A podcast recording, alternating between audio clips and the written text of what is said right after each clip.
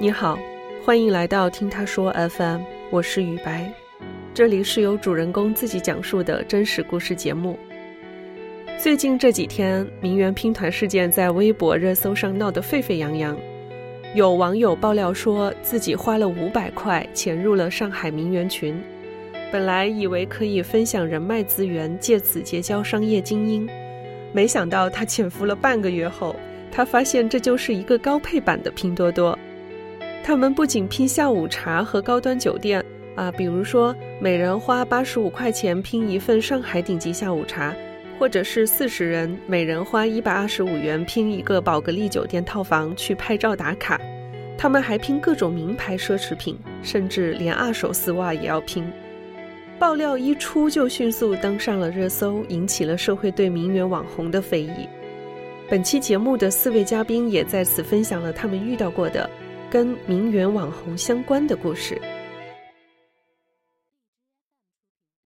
你好，我叫雷卡，今年二十五岁，人在广州，目前是一名自由职业者。我记得有一天是在刷手机，刷到了一条朋友圈，出现了十几二十个奢侈品牌的盒子。我心里面当下一想，有事吗？可能第一印象之中，大家都觉得哇，他好有钱哦。但是我又充满了猎奇的心理，我就继续的往下翻。他朋友圈里面会有各种淋浴的照片啦，淋浴旁边会摆了一套辣妹儿，那一套辣妹儿确实不便宜，可能应该也有五六千这样子了。除此之外，淋浴的旁边还要放两盏祖马龙的香薰蜡烛，另外窗台上摆着一个 Burberry 的小熊。浴池里全都是玫瑰花瓣，所以总体来说给我的感觉就是这张照片很不环保。然后我继续往下翻的时候，会发现网红的朋友他们的胸部都是很大。我以前好像也挺臭美的，因为有朋友说过我我的一张照片，他就说好像网红啊，那我就想说要不我也去尝试一下。后来才发现这只是一个美丽的误会。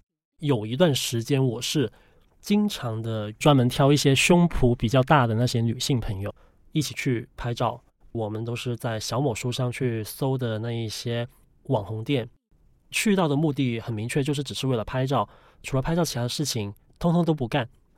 人虽然很多，但是并不是很嘈杂，因为大家只负责修图。像我，直到最后这条朋友圈只换了四十多个人的点赞而已。咖啡嘛，也就一般般啦，也不是很好喝。毕竟我也不是一个特别崇尚喝咖啡的人。回到家之后，我妈看到我发了这样一条朋友圈，就前几年它不是很流行，像刘子成那一种嘟嘟脸嘛，那个嘴巴也是叫嘟嘟唇。然后呃，我也尝试稍微修了一点点。我妈和我说，我我的照片看起来像个丑八怪一样。嗯，当下我只会想说，我妈是瞎说的，因为无论怎么拍，我妈都会觉得我是丑八怪。但是朋友圈不一样。一堆在说很 chill 啊，好看，很帅，很帅。后来我就把这张照片直接发到了小某书上，然后也发到了那家网红店的大众点评那里。因为我很臭美，所以我就把能发的平台我都上传个遍。但只要有一天我我也是在照常刷手机，直到我看到大众点评那边会有一堆人很阴阳怪气的在留言：“你的脸很假，像硅胶一样，是不是从外星上来的？”真是笑死了！怎么长得那么奇特？看到一堆人对我的批评，说是不在意是假的，但是我还是会回复一句 M M S L，再和他撕多几轮。我后来有仔细的想过，拍这种照片无非就是为了满足自己的虚荣心，所以从那一刻起，我真的感觉曾经的我自己，还是说我在朋友圈刷到那些，我都会不断的想起这一段经历吧，虽然不太好。更多的还是觉得生活其实是有很多有意义的事等着我去做。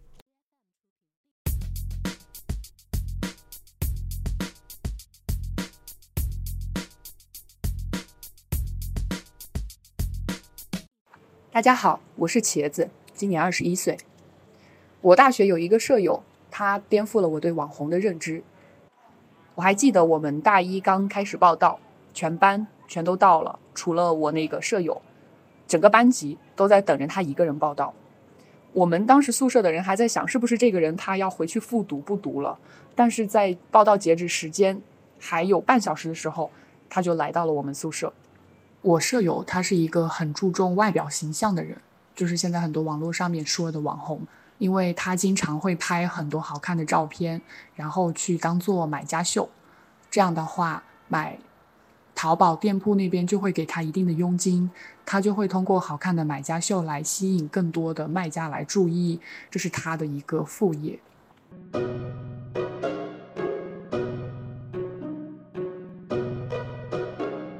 他对自己的外表形象很重视，而且他很喜欢拍照，去各种地方拍。给我们看到的朋友圈的状态，就是在各种咖啡照，然后艺术展览厅的精美的照片，就和他在宿舍里面的样子是完全相反的两个人。当时我们要装床桌的时候，他就在床上装了一个床桌，然后把他的所有化妆品都放在了床桌上面，每天在床上化妆，然后喷个香水，特别光鲜亮丽的出门。他有很多局在外面要约，他在外面有很多拍照片的工作。可能这也是他比较忙的一个原因吧。我们宿舍是有值日的，但是他从来不会打扫卫生。但这也就算了，他到后面，衣服也不洗，洗了也不晾，每次都是我们一起洗的时候喊他说：“哎，你要不要洗衣服？”他说：“可以啊，你帮我洗一下吧。”然后我们就一起丢进洗衣机。有一次我们在大扫除，打扫阳台，有一个舍友他在收拾阳台角落的时候，发现了一条没有洗的内裤。其实当时我们已经有猜到这条内裤是谁的。所以我那个舍友他就拿着那个挑杆儿，把它给挑起来，拿到宿舍里面就问这条内裤是谁的呀？他当时在床上化妆嘛，看到他的内裤，他跟我们讲啊，这个是我的，你帮我扔了吧，我反正也不穿了，我那个还是维密的呢。我当时真的内心有被震惊到，当时我们宿舍的其他人内心都翻了无数个白眼。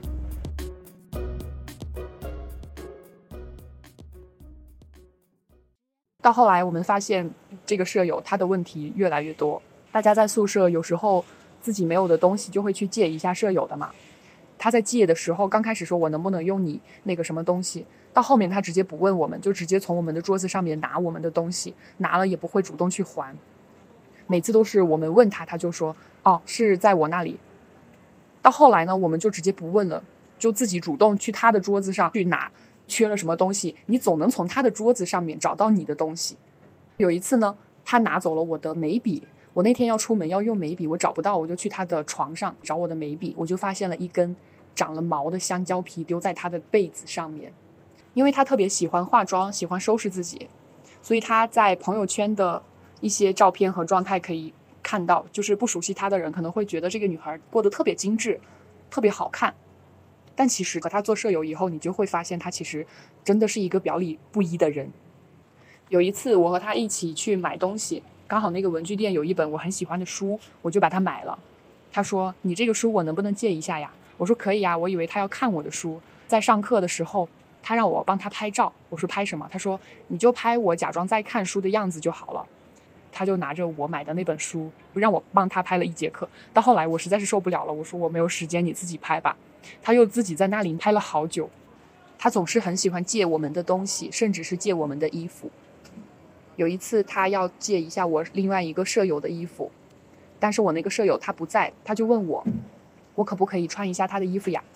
其实我是想，我那个舍友肯定是不会同意让他借，但是我又不能代表别人去说，我说你要不先问一下他吧。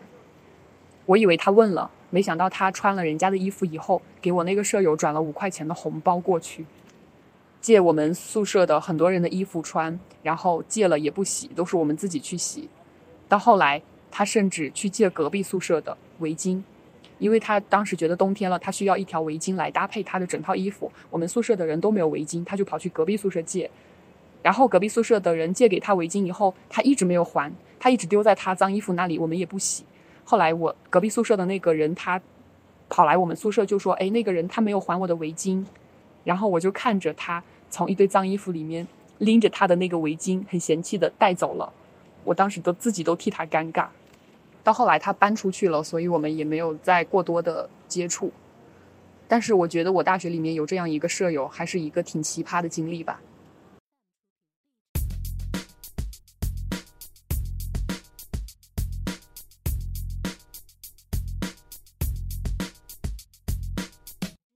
大家好，我是文小喵。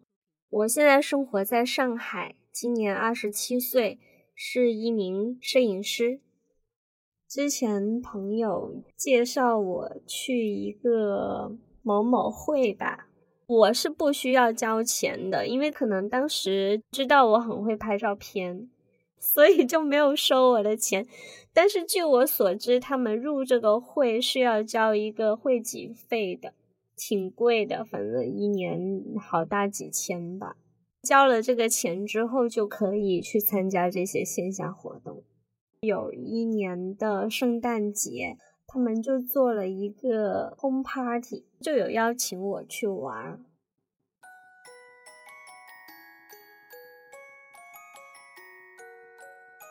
我当时对这个还挺感兴趣的，结果去到那里后发现。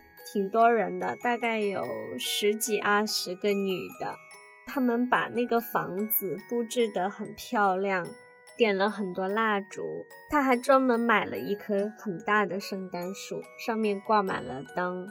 当时还有人弄了一只火鸡，你说夸不夸张？就真的 充满了很浓郁的圣诞氛围啊！我当时心想，我去。太专业了吧！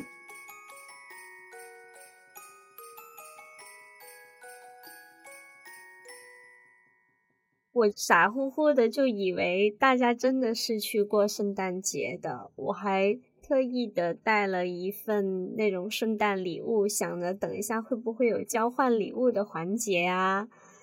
反正我是抱着一种交友的目的去的，结果去了以后，那些女的。我都不认识她们，也没有自我介绍，也没有叫我介绍我自己，他都不知道我叫什么名字。我一进去就被人拉住，就说：“哎，我们来拍张照吧。”还有一个女生心灵手巧，做了很多点心，做的好漂亮哦。我当时就心想：“哎，等一下是不是可以吃？”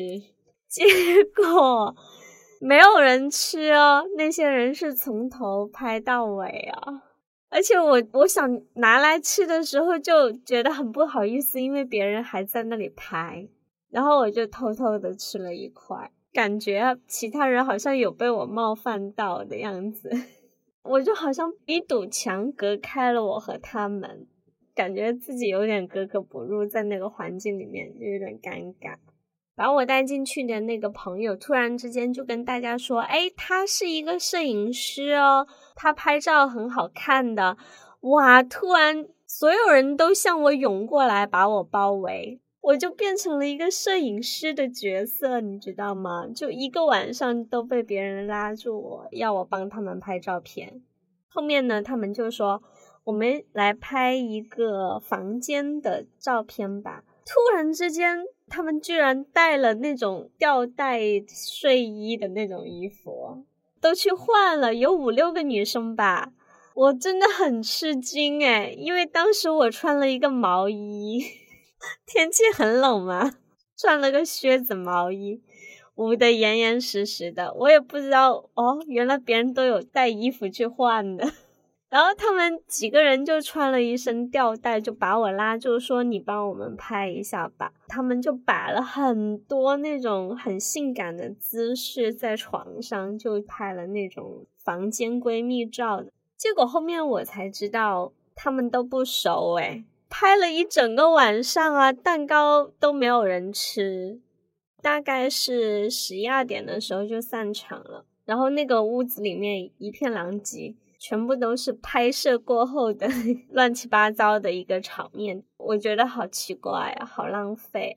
那天晚上结束了，就有几个人加了我的微信嘛，我就看到他们都有发朋友圈说，今天晚上跟闺蜜度过了一个愉悦的圣诞之夜，说什么开香槟、喝红酒、吃蛋糕。我心想，哇，原来这个世界上有那么多的派对是专门为了拍照而组织的吗？后面我就没有再参加过他们的活动了，但是我还在那个群里就有看到他们经常会发这样子的邀请吧。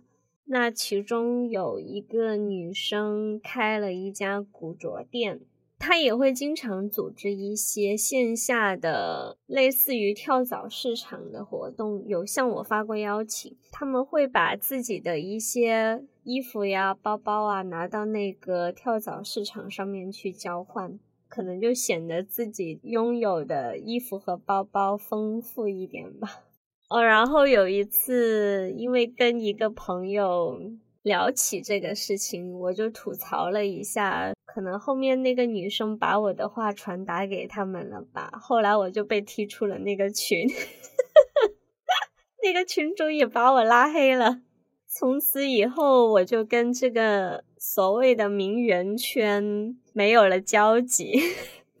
其实，这个我当时入的这个会里面的这些人，有一些是企业主吧。还有一些是某某知名品牌的大中华区的负责人之类的，其实他们也有一定的身份地位，也有一些钱吧，但是他们也 很喜欢去做这种拍照的事情，我也不知道为什么，就跟一群不熟的人在那里装闺蜜。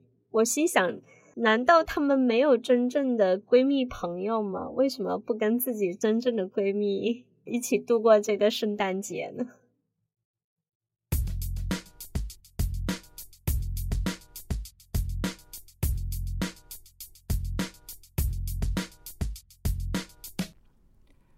你好，我是狒狒，来自深圳，目前是在从事文案的工作。本来呢，我是打算在台风天来临之前嘛，找个好天气跟朋友去喝个下午茶，放放风。那我朋友就说他一七年去过一个地方，还挺不错的，后面整改了，是最近才又重新开的，就想着去故地重游一下。哪知道一去到那现场就灾难了，原来这个店上了那个小某书，变成了个网红店，整个就成了网红的地盘，大家就在那里各种作妖啊，各种拍。有对姐妹花的台面上，她上了饮品蛋糕，但是我看他们两个人完全没有享受美食，全程都在摆拍，整整拍了一个多小时。拍完一个呢，又换回另外一个，坐在同样的位置，摆同样的姿势拍照。而且，即便他们有交流，也是一起对着手机在那讨论照片，没有别的哦。后面不知道怎么的，那个角落就变成了网红点。姐妹花走了以后呢，就一直不停的有人排队过去拍照。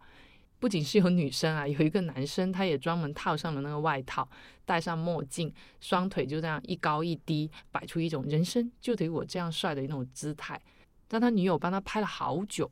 完了之后呢，又换回他的女朋友了，穿着个大露背，站在同样的位置，凹着那性感的造型。本来我们都没有去留意他们的，但是实在是太显眼了，因为我们的位置刚好就是正中间嘛，他们还要在你面前晃来晃去的，因为他们要找位置取景啊。我都故意发出咳嗽声了，我，但是他们都没有要走开的意思，前后左右都是那些在孵化的网红。还有啊，一些不请自来的，他们直接就在我们台面上放包包啊，放墨镜，问都没有问一句，他们就坐下来了。最后我的朋友实在是忍受不了了，直接过去就请他们走开。侧前方呢，我还看到有个姑娘，其实她笑起来就挺明快的呀，但是她偏偏就要摆出那种性冷淡风的样子，就是那种四十五度抬头啊，低头垂下眼帘，放空眼神。各种各样的姿势，就一下子就能脑补得到的，可能这种就是他们想要的那种所谓的高级感吧。整个下午呢，就唯一有一个让人刮目相看的，就是一位穿着白色 polo 衫的老爷爷，他真的是一股清流。他手里拿着小票，站着在那里等，我们也很乐意与他拼桌啊。他就慢慢的在我们身边坐下来，这咖啡一到，他就悠闲的喝着。喝完呢，他又漫步下楼梯离开了，特别的干脆。不知道他在喝咖啡的时候，看着周遭的一些情景，内心活动又是怎样的？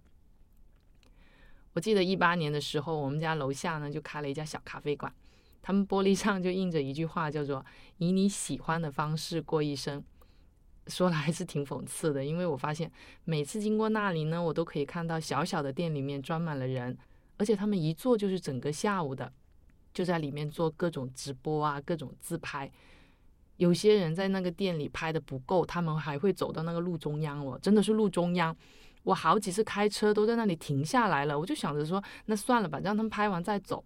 但是看到我在那里等，他们毫不收敛，最后我就只能按个大喇叭，让他们别挡道啊。没过多久，这个店就被网红们给拍倒闭了。你说这一天几杯饮品，哪能支撑得了这家店呐？前几年呢，我也认识过一个朋友，他每次出门呢都是要盛装打扮的。那按理来讲，这没有错，谁不想漂漂亮亮的出门呐？但是他每次吃饭坐下来呢，第一件事永远是自拍，接着呢就开始 P 图，还要构思着，诶，我要配怎样的文字？所以两个小时下来啊，我跟其他朋友都是在聊天吃饭，他就只是完成了一件事情，把照片 P 好，然后发送到朋友圈，这一次聚会就结束了。我觉得他哪怕用半个小时去完成这件事也好啊，但是他就是把整晚的时间都浪费掉了，这就很不香啊。后来呢，久而久之，我们就渐渐疏远啦。道不同不相为谋吧。我感觉他的世界我不懂，那我就远离好啦。而且我觉得咖啡馆下次 我们也换一家网红味没那么强的吧，彼此的兴致就不会被干扰到啊。